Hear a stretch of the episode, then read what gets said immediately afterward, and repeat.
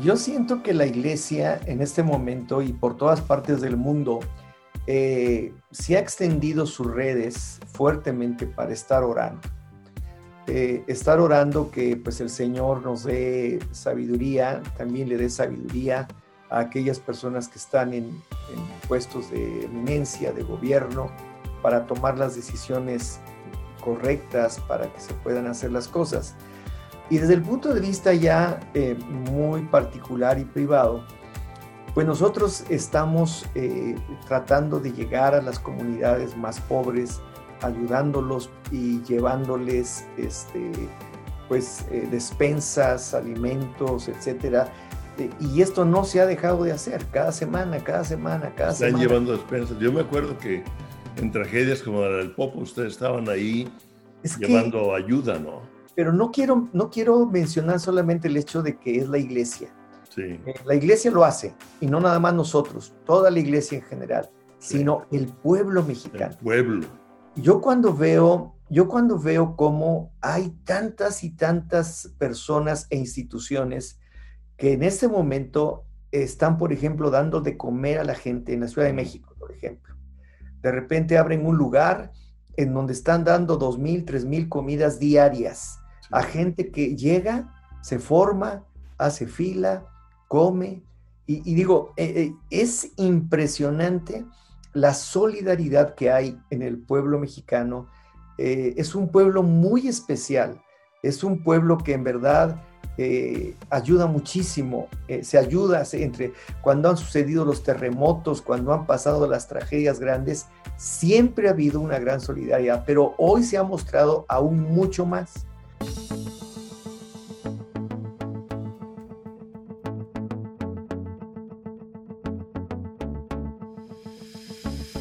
Bienvenidos una vez más al programa de Siguiente Página.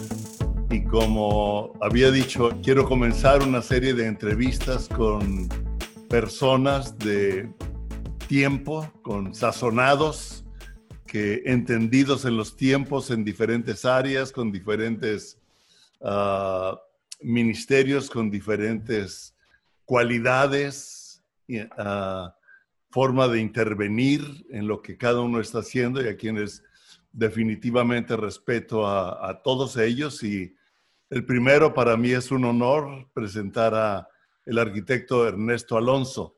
Ernesto, bienvenido. Muchas gracias, muchas gracias. Eh, aquí estamos. Bien, Ernesto, quiero presentarlos, es arquitecto, pero más que todo es mi amigo. Es eh. nuestro amigo, Eli Ruth, su esposa, han sido amigos por 37 años ya, Ernesto, ¿no? Sí, 37 años. Todavía no teníamos canas, ¿verdad? No. Todavía no. Estábamos ahí comenzando a tratar de ver cómo le hacemos y qué hacemos. Así es y para mí ha sido un honor. Es alguien que, Ernesto, yo tengo un gran respeto de ti, por ti. Gracias. Y por Ruth. Y realmente te he dicho, no sé cómo le haces. Ernesto, ah, como arquitecto, él tenía una empresa, ah, tenía una empresa creo que de vidrio, de cristal, una constructora. Ah, era un hombre activo, un hombre... Y de repente Dios lo cautivó, Cristo lo cautivó, dejó todo y comenzó a servir a Dios y no ha parado. Y ha hecho tantas cosas. Ah, es pastor o director de Amistad Cristiana de Puebla, una congregación que ha influido enormemente al país, a México y a otras partes del mundo también. Yo no sé cómo lo has hecho, Ernesto. Tú empezaste el periódico América Nueva, que era un periódico oficial reconocido por gobernación, ¿verdad?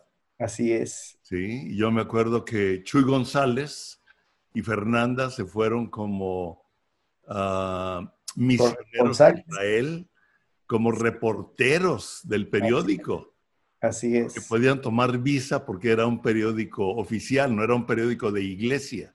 Sí. No era el periódico dominical. Increíble. Ya en una invitaré a Chuy y a Fernanda cuando hable sobre Israel que es un tema importante. Él ha también hecho cientos, ¿verdad?, de congregaciones, de, de congresos para unir a México en oración, en espíritu, en verdad, yo he visto tu sufrimiento, tu, lucha, Ernesto, por ver una iglesia unida. Ha tenido diferentes ah, acciones y mantiene a un constante ah, evento en diferentes formas de oración.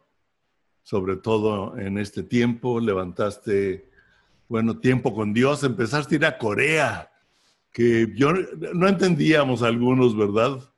porque a veces hacemos cosas que la demás gente no entiende, pero cuando Dios habla, ah, tú has obedecido y empezaste a ir a Corea, comenzaste tiempo con Dios, ah, un libro de, meditación diaria para tener un tiempo con Dios cada día. Te felicito. Creo que imprimes que entre 30 o 40 mil al mes, no sé cuántos. Ahora un poco menos, yo creo que menos la mitad por razones de que las congregaciones ahorita están cerradas Sí.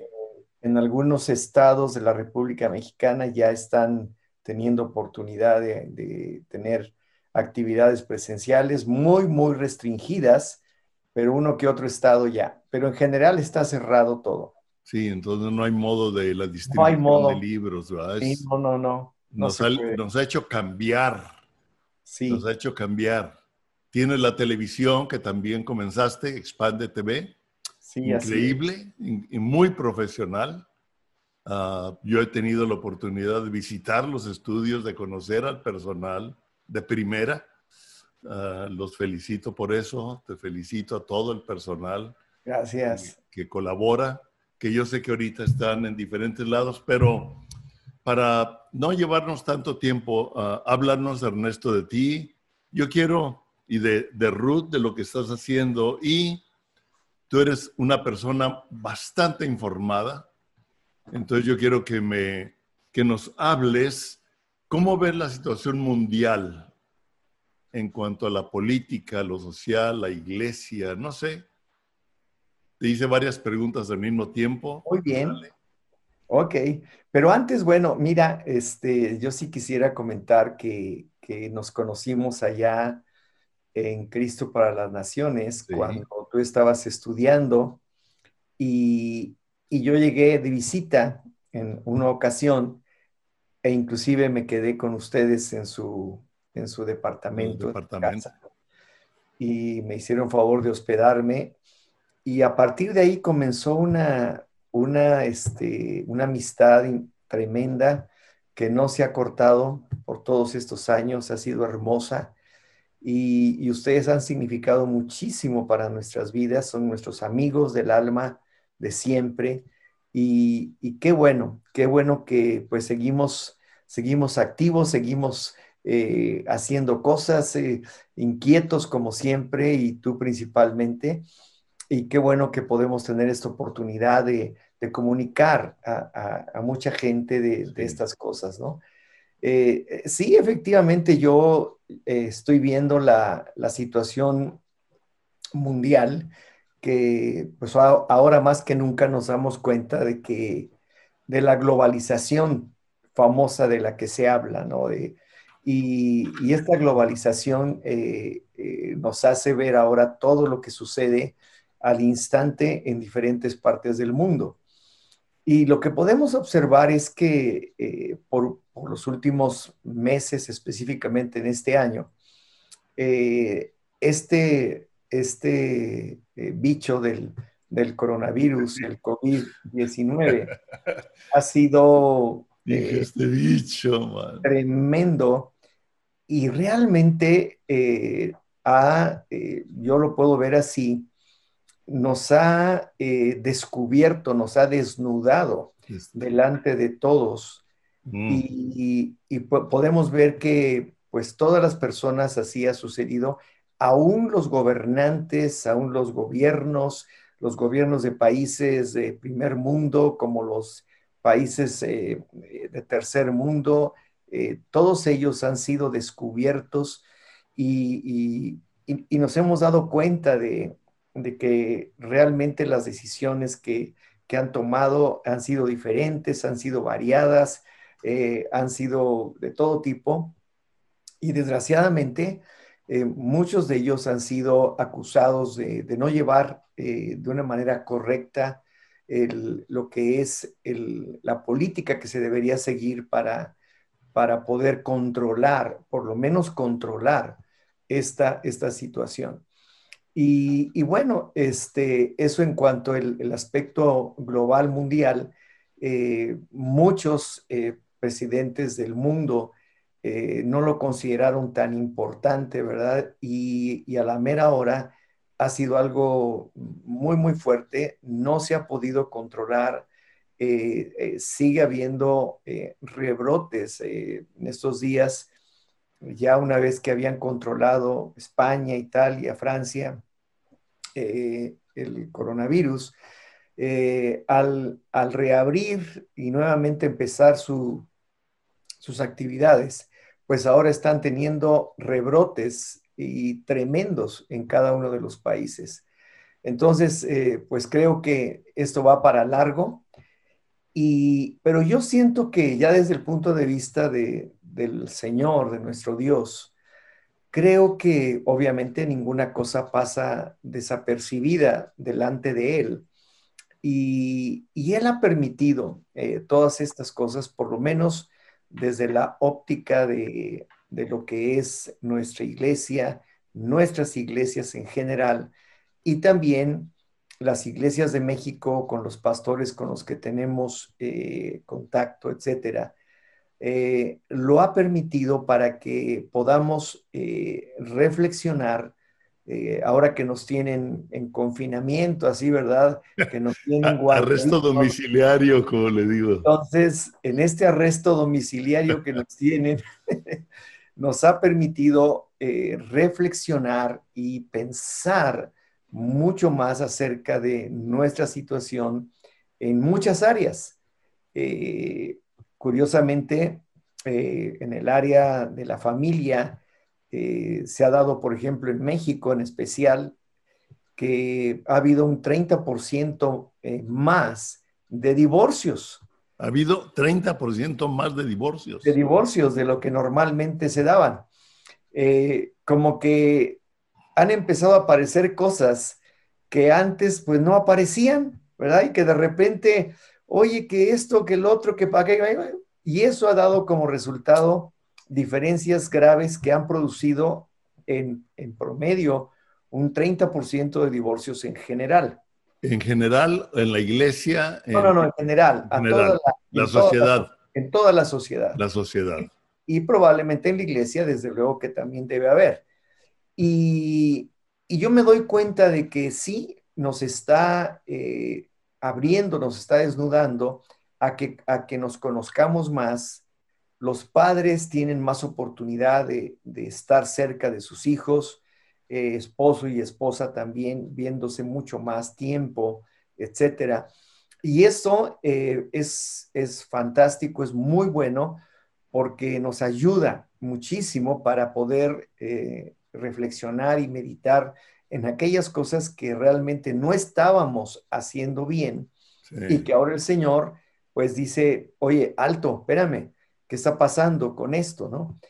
Pero lo más importante y en la que casi todos los pastores estamos de acuerdo es en que la iglesia antes del coronavirus, vamos a decir diciembre, enero, que estábamos eh, terminando y empezando un nuevo año, eh, la iglesia como que había caído en un letargo, como que estaba medio dormida y había ya un porcentaje de personas muy alto, no comprometidas, no, no, no personas que estaban viendo más la iglesia como una religión y se estaban eh, refiriendo a, ella de esa forma.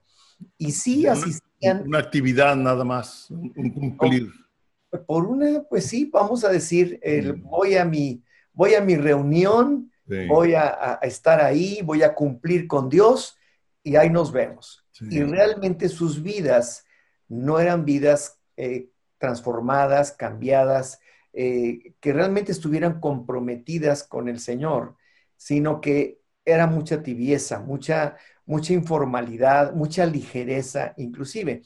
Y esto también ya había afectado a los pastores. O sea, los pastores también ya no estaban tan encendidos, tan prendidos como, como había sucedido antes.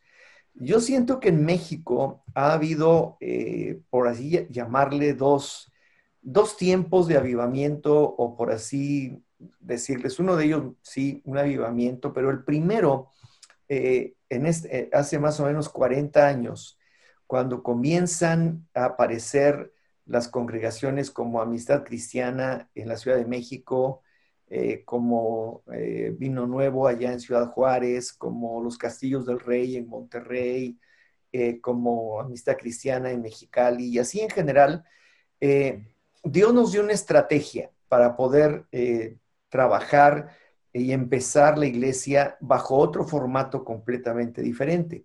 Y yo siento que ahí vino algo de parte de Dios muy fuerte que hizo que las iglesias empezaran a surgir. Y empezamos a surgir. Y, hubo mucha, mucha unidad, mucha, eh, con todos los pastores, etc. Nosotros fuimos producto de ese movimiento. Así es, nosotros, nacimos en 1983. Eh, ustedes también estuvieron por esas fechas, 84, en, más o menos 84, 85 en Cristo para las Naciones. Y, surgieron también para levantar congregaciones como lo hicieron también ustedes ahí en, La Paz y, este, y, fue muy, muy, muy emocionante todo ese, todo ese tiempo. Y después de eso, eh, pues estuvimos creciendo, eh, moviéndonos, pero siempre había mucha, mucha unidad y cercanía entre los pastores. Claro, éramos menos, éramos, éramos todavía menos. Pero en 1995 vino un, verdadero avivamiento que surgió desde Toronto, en, Canadá, eh, con John Arnott, John y Carol, como, como también sucedió en, en Pensacola, eh, con John Kilpatrick y otras personas, eh, como sucedió también en Inglaterra y, también en Argentina. Sí. Y, ahí como que la iglesia este, se despegó. Hubo un tiempo tremendo de avivamiento en donde pues eh, nos, nos unimos y, y podemos decir que hubo un periodo como de 10 años de 1995 al 2005, en el que la iglesia eh, en realidad fue muy fuertemente impulsada en este avivamiento, en donde el Espíritu Santo cayó de una manera tan especial que nos movió a todos. Y el resultado de todo esto, evidentemente, fueron almas, mucho fruto, y entonces eh, hubo un crecimiento exponencial de la iglesia en donde miles y miles de, congregaciones, de iglesias, se levantaron por todo el país. Por todo el país. Pero también trajo cierta mm, eh, problemática mm. porque el crecimiento, pues es bienvenido siempre, ¿verdad?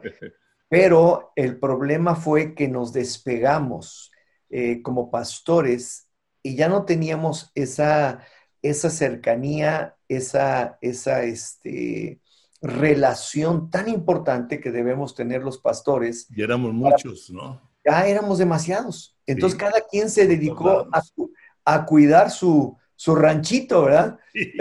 En, nuestro caso, pues teníamos, eh, empezamos a levantar iglesias, eh, muchas iglesias, primeramente eh, hubo tres, cuatro iglesias importantes que se levantaron, como en Jalapa, en, Pachuca, en, este, en San Martín. Y, después eh, ya empezamos a levantar iglesias en la ciudad y, luego pues se siguió esto, ¿no? Y, entonces ahora, ahora somos entre las iglesias hijas y las iglesias nietas, como 120. Nietas y primas y y sí, primas y amigas. Y aquí, quiero interrumpirte y quiero decir algo muy interesante, Ernesto, porque para mí es una lección para muchos pastores, para muchos líderes, es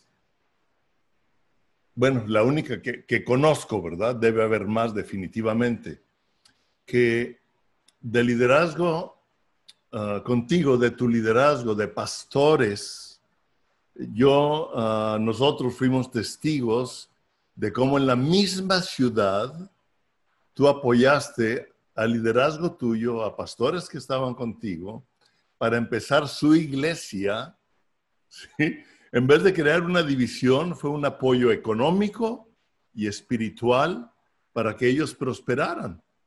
Normalmente ah, los pastores son un poco celosos de que sus líderes comiencen otra, otra, otra, otra iglesia, otra congregación. Sí. Tú los has apoyado, tú, tú has invertido dinero, tiempo, etcétera, para levantarlos y ahora son varias en la misma ciudad y están unidos. Los conozco, la mayoría son amigos. Te felicito, los felicito a todos por, por eso.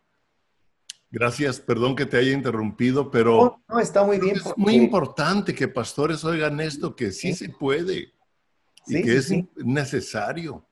Y, además, este, nuestra iglesia eh, no es una macro iglesia, es una iglesia eh, tamaño mediano, vamos a decir, pero eh, eh, porque precisamente todo esto se ha dado con la oportunidad de que los pastores y líderes que, nacimos, que fuimos naciendo a través de los años de los ochentas, de los noventas, ahora, bueno, pues ellos ya también son pastores de iglesias a las que hemos impulsado y, han, salido. Y, bueno, pero el, el problema será Después de ese avivamiento que termina aproximadamente en el 2005, del 2005 en adelante, pues empezamos cada quien a, tratar de conservar lo mejor posible lo que el Señor nos había dado, eh, lo que te comentaba.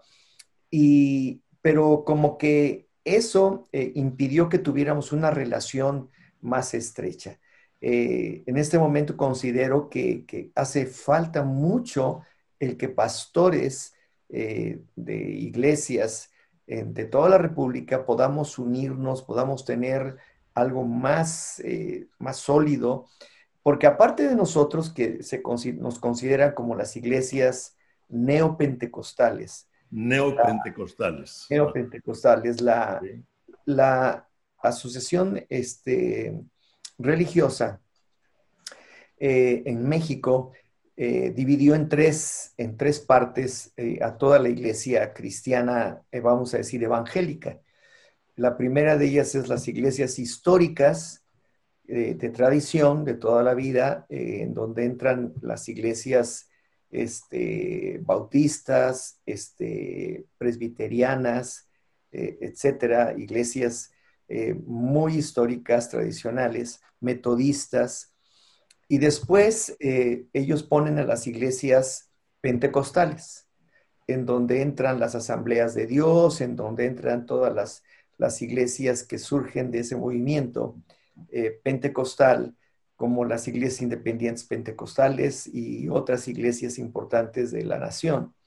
Y por último, eh, ya ahí catalogan a las iglesias neopentecostales, que somos nosotros y que en realidad somos la mayor cantidad de gente y de iglesias en, la nación.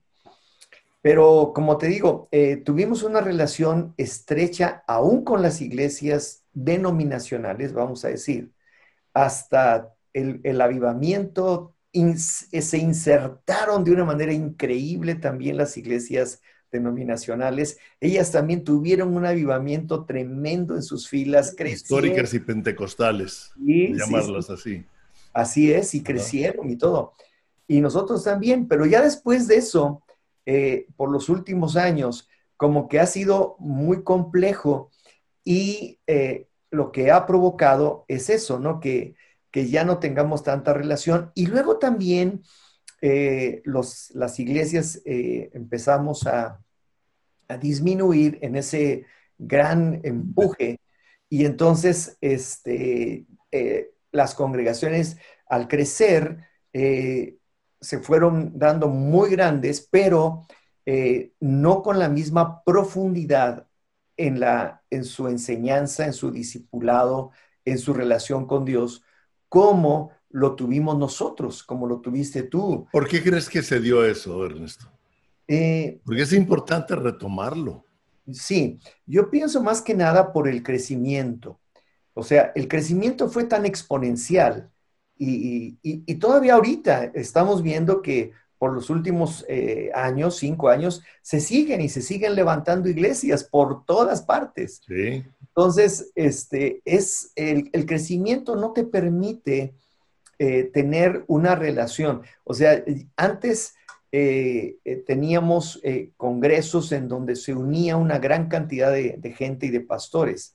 Ahora eh, eh, pues cada quien organiza sus propios eventos para sus propias iglesias, porque han crecido tanto y se han desarrollado tanto que no pueden.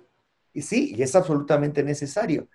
Pero siento que aún para los pastores eh, sí se pueden hacer, si nos organizamos correctamente, congresos regionales en donde, en donde pueda haber una, una zonificación en, la República Mexicana, es una idea que me, ha venido a la cabeza, eh, de hacer regionalmente eh, eh, congresos pastorales y posteriormente un gran, una gran cumbre de pastores, por lo menos una vez cada año, cada dos años, en donde tengamos la oportunidad de volvernos a ver y, y, platicar de lo que el Señor hace y está haciendo. Entonces, creo que es muy necesario. Nosotros hemos conservado tres congresos que han sido, que se han quedado como institucionalizados en México, ¿no? El, primero de ellos llamado Iglesia, que es en el mes de marzo, abril, dependiendo de la Semana Santa. El de jóvenes, que es el congreso más padre que, que ha habido. Tenemos 35 años haciendo ese congreso. Sí. Y por último, en octubre, el Congreso de Oración, que lo tendremos la, en el mes de octubre, en la tercera semana, que está por venir y que ya lo estamos eh, organizando. Y sí, eh, gracias a Dios, el de jóvenes sí es un evento que une a toda la nación, con los jóvenes es muy conocido. El evento de iglesia también, eh, muy bien. Y, el, evento de iglesia. Y Yo se me que es el como de marzo. Comenzó como, como evento de mujeres, ¿no? No, no, no. Siempre comenzó eh, más que nada como un evento de, como de adoración, como de... Ándale, de adoración. y después se convirtió en un evento de, de, de, que hoy le llamamos iglesia. Y, y después eh, el Congreso de Jóvenes, que es en julio, y el Congreso de Oración, que es en octubre a nivel nacional. Y nuestras iglesias también, grandes, ya cada una de ellas tiene sus propios eventos, sus propios congresos y están padrísimos, ¿no? Ahora, en cuanto al, al, país en general, eh, ya desde el punto de vista de, de, cómo estamos eh, funcionando, pues yo creo que eh, en, en, general, pues seguimos prácticamente igual de lo que fue, de lo que ha sido hace años. Eh, la corrupción sigue eh, mm. igual, eh, mm, la, violencia sigue exactamente igual, este, los problemas que se han dado son semejantes. Y lo único que ha cambiado pues es el partido, pero de ahí en fuera todo es igual y, pues como nosotros no nos metemos tanto en política ni nos gusta mucho hablar de eso, simplemente estoy tratando de poner eh, una, una base en lo que es nuestra, nuestra sociedad. Nuestra sociedad es una sociedad en la que, en la que hay una, una base muy profunda de gente pobre, un 50% de pobres, probablemente hasta cerca de un 20%, 15% de pobreza extrema. Eh, un, fuerte, una muy fuerte posición de clase media, probablemente un, 40%. Y luego de ahí, pues, eh, un 5% de clase media alta y, o más. Y ya de ahí, pues, la gente rica, ¿no? Entonces, eso es lo que lo que hay en nuestra sociedad. Y, hay iglesias en todos los estratos sociales. En todos. En todos los estratos sociales del país hay iglesias en todos los, en todos los niveles. Y, realmente ha sido eh, una experiencia para nosotros eh, increíble poder ver todo lo que Dios este, nos ha permitido eh, hacer. ¿no? Lo más importante en este momento, creo, es el canal de televisión, antes llamado Expande, y ahora es Amistad de Puebla TV. Ah, ok, ya no se expande. Amistad de Puebla TV. Es Amistad de Puebla TV. Y Amistad de Puebla TV, este, pues tiene un alcance eh, tremendo porque al ser un canal, pues se está transmitiendo todo el día y todo el día tenemos la oportunidad de acercarnos a, nuestra gente y acercarnos a muchísima gente que puede estarlo viendo a través de muchísimos medios que, se han logrado, que se han abierto. ¿Cómo anda la audiencia? ¿Qué, capacidad de, audiencia tiene? Eh, depende mucho del tipo de, programa que se presente, pero por ejemplo en el Congreso de Jóvenes tuvimos una audiencia global entre 300 a 400 mil gentes. Entonces... 300 este, a 400 mil. Sí, sí, sí. Es impresionante. Es impresionante. fue algo que me dijo Rubicel y yo me impresioné y dije, Señor. Sí, sí, sí. sí. Eh, eh, así es, es que la televisión siempre, siempre es, un, es un medio que, que la gente eh, ve con más facilidad que cualquier otra cosa. Y luego a través de los medios, ahorita ya también las redes sociales son sumamente importantes para cualquier cosa. Entonces tenemos que actualizarnos, tenemos que movernos. Por ejemplo, en nuestra escuela, el Instituto Juárez Lincoln, también tenemos una plataforma de enseñanza que eh, eh, es la mejor plataforma digital que hay probablemente en la ciudad y, se está llegando, hoy iniciaron clases precisamente con esta plataforma en donde desde kinder hasta preparatoria todos los alumnos están como presencialmente, pero en casa. O sea, eh, Juárez Lincoln abrió, pero por en línea, digamos. Sí, sí, en línea. Por medio de un, programa eh, que se llama Google eh, en, este, se me fue el, nombre, pero es eh, en, ese, en, ese, en ese formato. Y, ¿Y, todos capacidad de tener el equipo, la computadora o algo?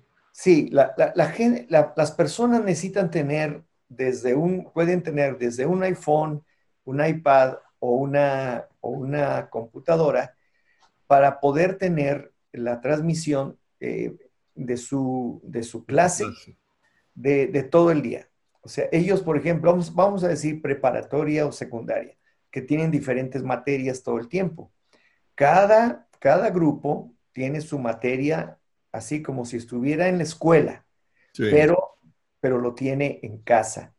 Es una, es una cosa increíble porque yo tengo aquí unos vecinos que están son tres, tres muchachos, tres, tres, pequeñines por ahí, que están en diferentes grupos. Y, y cada uno pues debe tener su, su iPad o su, o su computadora. Teléfono. Por lo sí. yo veo a, todos los jóvenes. Con Resulta ser que los tres al mismo tiempo están tomando su escuela.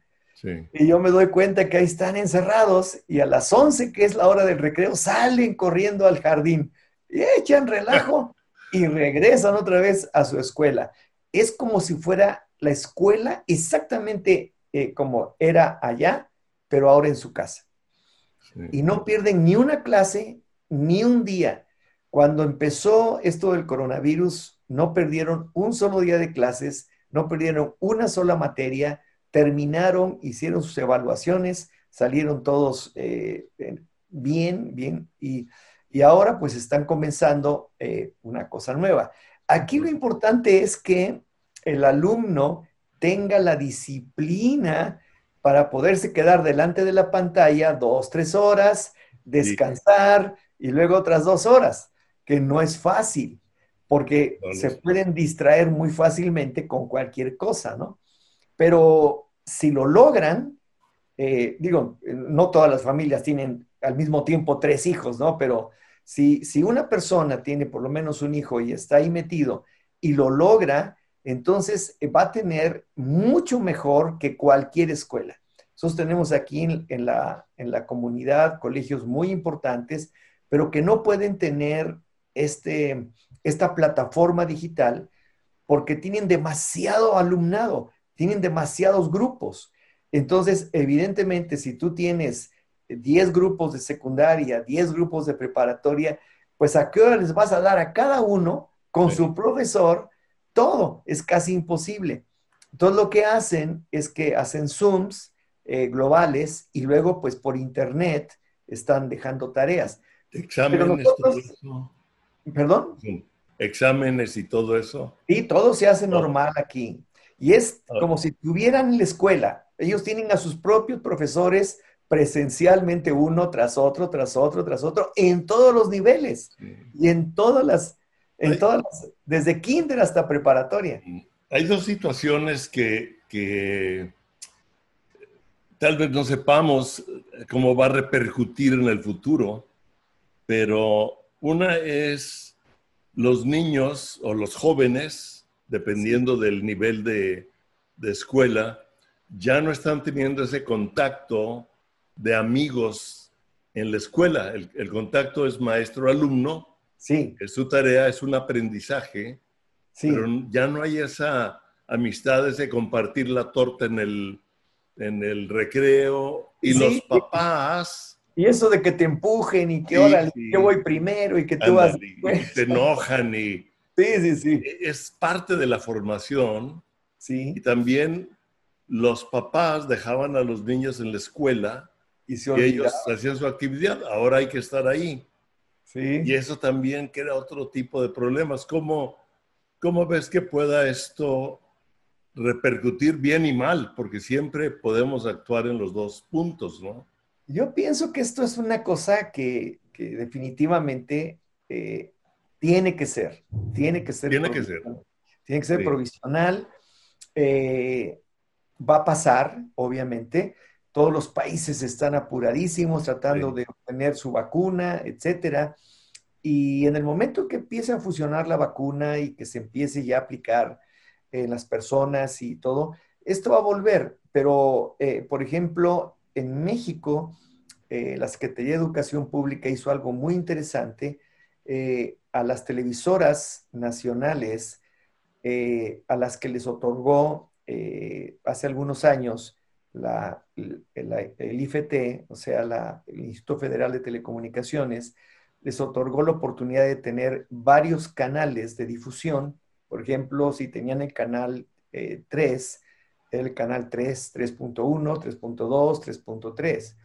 Pero esos canales no los llenaban. Era imposible que llenaran sus canales. Mucha programación. Y entonces les dijeron, bueno, te dimos estos canales, ahora tú no los vas a prestar para que podamos transmitir nuestras clases a nivel nacional, sobre todo los canales nacionales, para que podamos transmitir nuestras clases a los alumnos. Y entonces fue muy interesante porque también hoy acaban de empezar las mismas clases en primaria, secundaria, jardín de niños, preparatoria, en este, en este nivel. Entonces es muy, muy padre porque eh, obviamente no, no tienen la plataforma que tenemos nosotros, es más directo también. Eh, tienen que pasar periodos muy cortitos de clase de, de 20, 30, 40 minutos con un nivel, 30, 40 minutos con otro nivel, y así se van. Pero los alumnos reciben por lo menos su clase. Pero yo pienso que todo esto es, es muy provisional y que eh, sí se va a ir prácticamente todo este, todo este año. Eh, probablemente todo el ciclo escolar casi con este sistema, hasta que las vacunas estén operando y estén funcionando. Y una vez que eso suceda, entonces ya se puede reabrir. Y se va a abrir, pero se va a abrir también, y esto lo incluyo y lo digo también para las iglesias, se va a abrir eh, paulatinamente. O sea, parte será presencial y parte será también eh, en línea a través de lo que, de lo que hacemos, ¿no?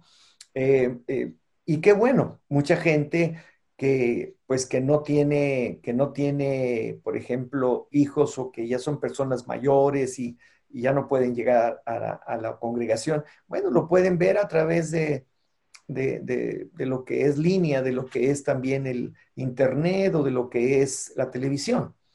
Entonces, eh, todavía lleva mucho tiempo. O sea, esto yo creo que va para largo. Estaba leyendo. Va para largo. Sí, sí, muy largo. Estaba yo leyendo tristemente que eh, estaban hablando de eh, una institución de, muy importante de salud, que en México, eh, probablemente para diciembre, principios de, enero, haya alrededor de 164 mil muertos. 164 mil muertos de 164 mil. Hoy tenemos 60 mil 480. Y yo estoy muy atento de estos números para, para ir monitoreándolos. Y, desgraciadamente, eh, la lucha es muy fuerte, porque por un lado, eh, pues nos ataca mucho a la economía de los países. Sí, eh, es, impresionante. Entonces dices, ¿qué hago? O sea, un gobernante, de veras lo pones a sufrir porque dice, se me cae el país, se me cae la, lo que es la, economía y, se tienen que perder empleos, se tienen que cerrar empresas, etcétera. Y por otro lado, pues tienes también el problema de la, que hay un contagiadero tremendo y, los muertos eh, están. México, por ejemplo, es el país número tres en cantidad de muertos en el mundo. Primeramente está Estados Unidos, luego sigue Brasil, y en tercer lugar está México. Pero si sigue así, va a rebasar a Brasil en poco tiempo. Entonces dices, wow, Estados Unidos tiene más muertos porque es un país grandísimo. Estamos hablando de 320 millones o más de habitantes. Obviamente, proporcionalmente hasta es menor la, cantidad de muertos que hay que lo, como en otros países. Proporcionalmente es menor. Proporcionalmente, sí, sí, sí. Sin embargo, pues ya en, cuanto a cantidad, México es el tercer país de muertos en todo el mundo. Y desgraciadamente no tenemos cómo detenerlo porque eh, en otros países como en Estados Unidos, la, la, mayor cantidad de personas están trabajando en trabajos formales. Pero en México hay un porcentaje muy grande de personas y en millones estamos hablando entre 10 millones a 12 millones de trabajadores que trabajan en, el, en, lo que es el trabajo informal. Esto es que no están registrados en el, en el seguro social, no están registrados en, sino viven de lo que pueden vender en las calles, en los estanquillos, en todo esto. viven los ambulantes, Exactamente. Y esta gente eh, no, y aún pequeños, eh, pequeños, comercios que se abren y bueno. Y desgraciadamente, esta es la gente que en este momento está padeciendo hambre. Esta es la gente que está terriblemente afectada. Y entonces, eh, bueno, también desde luego la, la, pequeña, los pequeños comerciantes que tenían dos, tres empleados, cuatro, pues también tuvieron que cerrar se calcula que, han cerrado más de 250 mil pequeños eh, comercios mm. y, pequeñas empresas, las cuales no han recibido eh, oportunidad de apoyo de nada. Y hay un gran desempleo. Hubo un desempleo también tremendo y que se pretende empezar a recobrar ahora que empiezan a abrir nuevamente las actividades. Pero es un arma de doble filo por un lado, bueno, ya volvemos a trabajar, empiezan otra vez a recuperarse los empleos, pero por otro lado, sigue subiendo la tasa de, infecciones y de, contagios y, pues no sabes qué hacer. No sabes qué es primero, ¿verdad? Si, si una cosa o la otra. pero yo, he visto, yo he visto muchas respuestas para curar el virus. Lo he visto prácticamente con amigos cercanos. Como dije en un programa pasado, o sea, yo no soy médico, entonces no voy a opinar de los tratamientos o de los sistemas, ¿no? pero sí he visto ah, ah, un buen número de gente que ha sido sanada con formas sencillas. Sí, sí, sí. sin necesidad de hospital. Sí, cuando se detecta tiempo. Entonces, ah, no sé si tal vez sea un, una mala información, un descuido, una... casi muchos lo están tratando ya como si fuera una una influenza, una gripa, un, ¿sí? a un nivel de esos. Sí, el, obviamente al paso de los meses, eh, de lo que de lo, se va conociendo más el aspecto de la enfermedad, se va conociendo mucho más todo lo que, lo que repercute y todo lo que hay. Y entonces se obtienen también remedios, por así decir, medicamentos y cosas que, que, que ayudan de una manera directa a prevenir, sobre todo prevenir. Prevenir. prevenir el aspecto de que pueda ser también contagiado. Entonces, es, un, son métodos de prevención y aún de, y aún de poder detener en un momento dado la infección, aun cuando ya la hayas obtenido, si lo haces a tiempo y si lo haces con medicamentos que, van, a, van a, funcionar. Entonces, sí, pero no se ha llegado todavía a un medicamento que diga, este es y, con este te arreglas, ¿no? Sí. Pues no se puede. Eh, hemos tenido casos aquí eh, trágicos, ¿no? De una, una, persona, una señorita, eh, unos 30 años, sus padres se contagiaron, entonces ella los trató, los ayudó por muchos días, por más de un mes probablemente, lo sacó adelante, eh, eh, sanaron, etcétera, y ella se contagió, pero desgraciadamente se descuidó, no, no, este, no hizo lo correcto, o sea, como que se, confió. Se confió. Y en cuatro días le afectó tanto que murió. Hijo. Cuatro días. Y eh, La jovencita. Los papás se salvaron y la jovencita. Los papás se salvaron y la jovencita, por no hacer las cosas como hizo con sus papás, se confió un poquito y dejó pasar el tiempo y de repente le vino algo muy, muy fuerte que ya no fue posible rescatarla en mm. el hospital. Entonces, sí es algo que, se puede detener en los primeros, en los primeros días de contagio. Eh, pues no somos médicos, como tú dices, pero bueno, nos enteramos por lo que sucede que, bueno, pues trátate de inmediato, ¿verdad? Sí, pues un pastor de la red de ustedes se fue con el Señor por el COVID, ¿verdad? Sí, así es. Sí. Así es. Y no es fácil. lo mismo, y pasó lo mismo. Él también, eh, pues como que dejó pasar mucho tiempo, dejó pasar, dejó pasar. Y cuando ya llega el momento en el que pues ya tienes una, un problema ya más grave, pues ya tienes muchas, muchas dificultades para poder salir. Entonces, este, la idea no es esa. Pero bueno, eh, el caso está que la gente se sigue muriendo. Pase lo que pase, pues sigue habiendo muertos. Se sigue muriendo. Pues. Y entonces, eso es algo que nos debe también preocupar. ¿Cuántos? Eh, fíjate, eh, yo he oído esto porque es algo que se escucha en las noticias, en donde debaten sin llegar a decisiones, porque no va Ah, las decisiones no las toman muchos de los que debatimos o debaten en lugares públicos, ¿no? Al final de cuentas recae en un gobierno. Sí. Y, pero debaten qué es mejor, o sea, la gente muriendo de hambre o la gente muriendo de COVID, ¿no? Porque yo estaba viendo ah, como 3 millones de personas que han muerto de hambre. Sí. Entonces dices, a ver, ¿por dónde le damos, man? Sí, sí. No, no, es, no es una decisión fácil. Sí, no, no, no es fácil. Yo este, saqué la otra vez una, una, este, una estadística. Tú tienes estadísticas y listas, es algo. ¿Cuántas personas se están muriendo en el mundo en, este momento de hambre? Sí. Y son millones. Millones de hambre. Millones que se están muriendo de hambre cada año. Millones.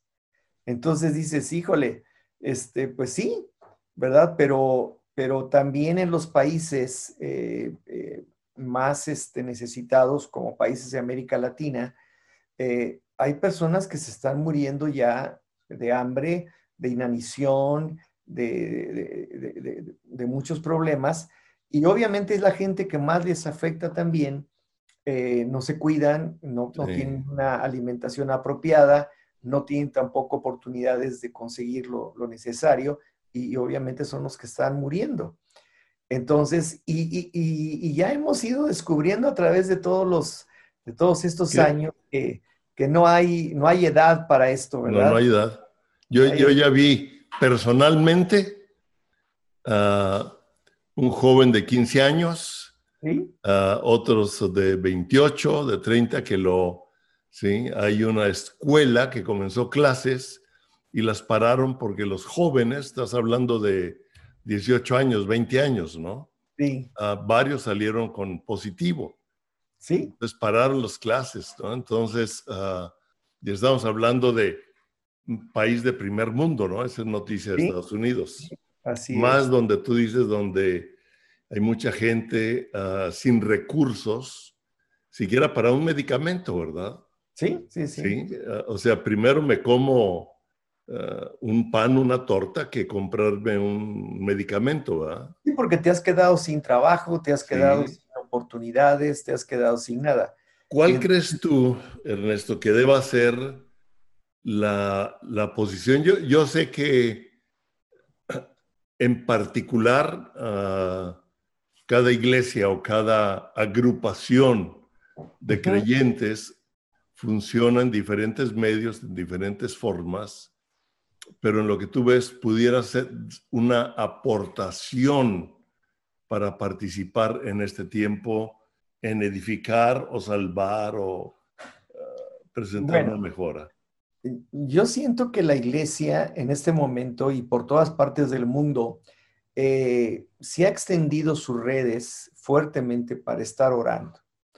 Eh, estar orando que pues el Señor nos dé sabiduría, también le dé sabiduría a aquellas personas que están en, puestos de eminencia, de gobierno, para tomar las decisiones correctas para que se puedan hacer las cosas. Y desde el punto de vista ya eh, muy particular y privado, pues nosotros estamos eh, tratando de llegar a las comunidades más pobres, ayudándolos y llevándoles este, pues, eh, despensas, alimentos, etcétera, y esto no se ha dejado de hacer, cada semana, cada semana, cada Están semana. Están llevando despensas. Yo me acuerdo que en tragedias como la del Popo, ustedes estaban ahí llevando ayuda, ¿no? Pero no quiero, no quiero mencionar solamente el hecho de que es la iglesia. Sí. Eh, la iglesia lo hace, y no nada más nosotros, toda la iglesia en general, sino el pueblo mexicano. El pueblo. Yo cuando veo, yo cuando veo cómo hay tantas y tantas personas e instituciones que en este momento están, por ejemplo, dando de comer a la gente en la Ciudad de México, por ejemplo. De repente abren un lugar en donde están dando dos mil, tres mil comidas diarias a gente que llega, se forma, hace fila, come. Y, digo, eh, eh, es impresionante la solidaridad que hay en el pueblo mexicano. Eh, es un pueblo muy especial, es un pueblo que en verdad eh, ayuda muchísimo, eh, se ayuda entre cuando han sucedido los terremotos, cuando han pasado las tragedias grandes, siempre ha habido una gran solidaridad, pero hoy se ha mostrado aún mucho más. Entonces la iglesia sí está haciendo su parte, muchas iglesias están haciendo lo mismo que nosotros, eh, si no es por decir que todas, ¿verdad? Pero independientemente el pueblo, el pueblo, aún no, aún estoy hablando del pueblo que no es cristiano, sino el pueblo en general, es un pueblo generoso, es, un pueblo que, realmente está ayudando a la gente, eh, están eh, llevándoles oportunidad de alimento, están llevándoles oportunidades de todo, y, realmente eso es lo que nos ha sostenido, porque eh, se estarían muriendo gentes de hambre, pero no se mueren porque gracias a Dios hay este tipo de cosas, eh, también pequeñas instituciones, pequeñas eh, asociaciones civiles o asociaciones de, refugio, asociaciones eh, de ayuda comunitaria y ayudan, ayudan muchísimo. Y entonces esto ha permitido que, que mucha gente pues se sienta resguardada, pero, pero no, solo, no solo es la comida, ¿no? Es, es también otras cosas, otros satisfactores que, que, pues no alcanzan a tener porque no tienen trabajo, porque no tienen manera de defenderse. O sea, no, eh, sí se les lleva también eh, algo de ropa, se les lleva algunas cosas, pero hay artículos de, primera necesidad esenciales que a veces no se les puede, no pueden tener. Pero bueno, yo como digo, estamos orando muchísimo. Hay muchísimas, muchísimas, pero muchísimas este, eh, áreas de oración que se han abierto en todo el mundo y en todo México y en todas partes, en donde se está orando, se está orando. Hoy creo que se está orando más que nunca en ningún otro tipo de, ocasiones.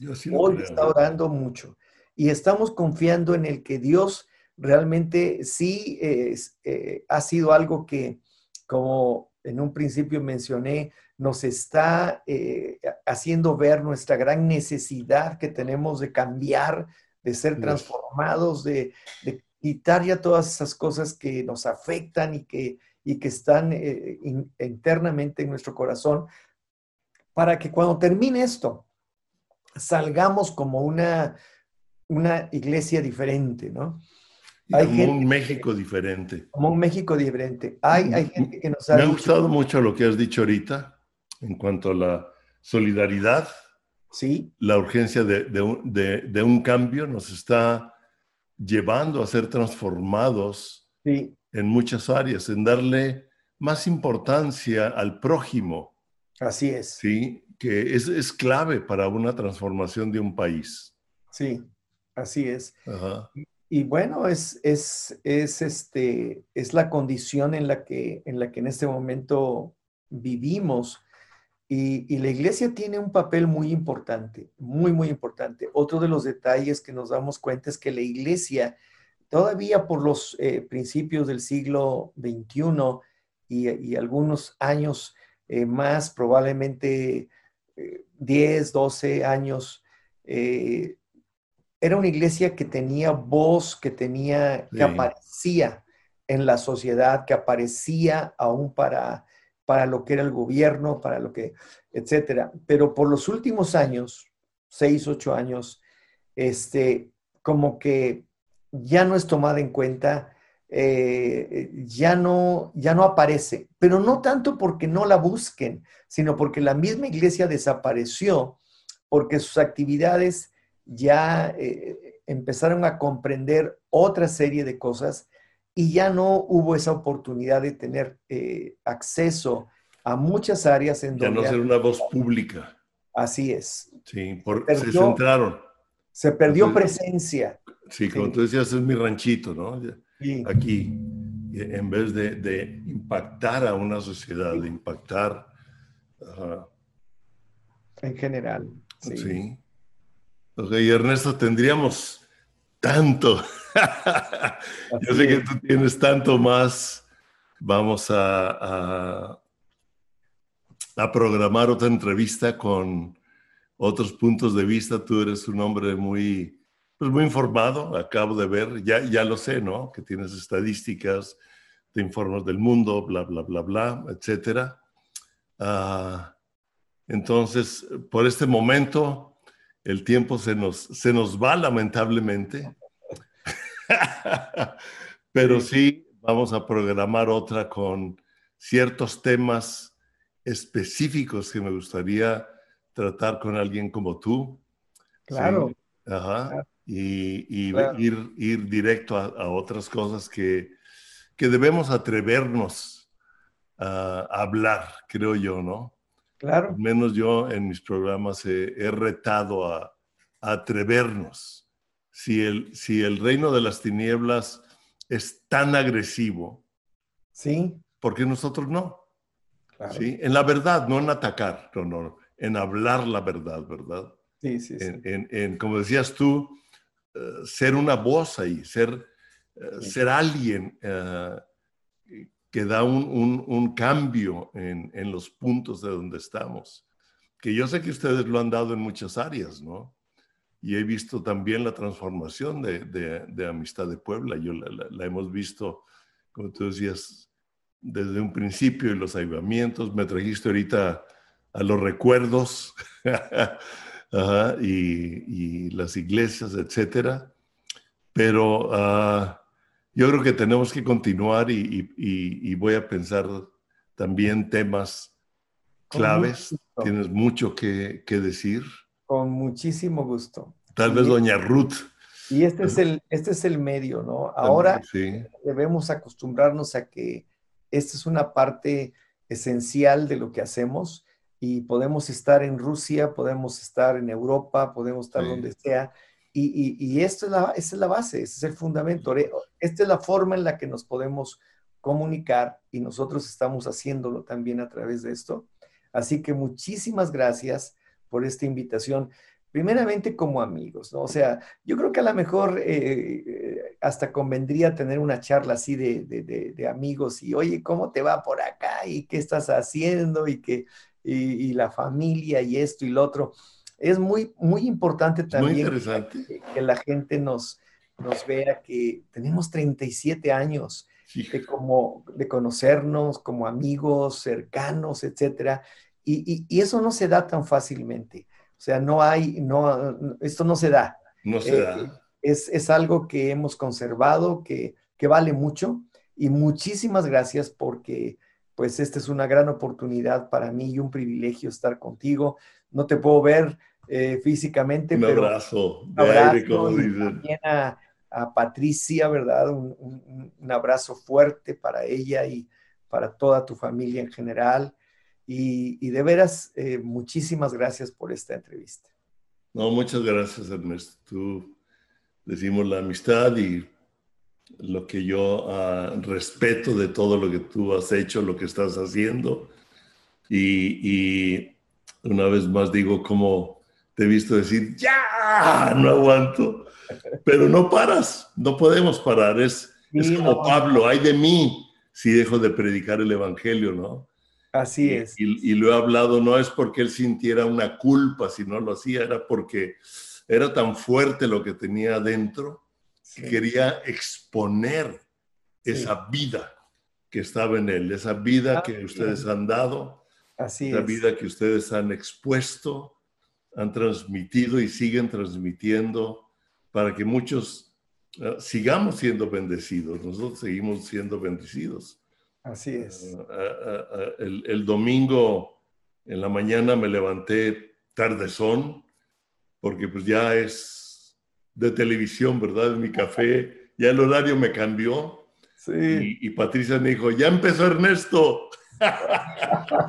Típico el botón. Y ya estaban ahí en la, en la transmisión de la congregación. Entonces nos siguen bendiciendo, Ernesto. Y Gracias. sus hijos, ¿sí? Que son amigos nuestros, es impresionante, ¿no? Sí. Sí.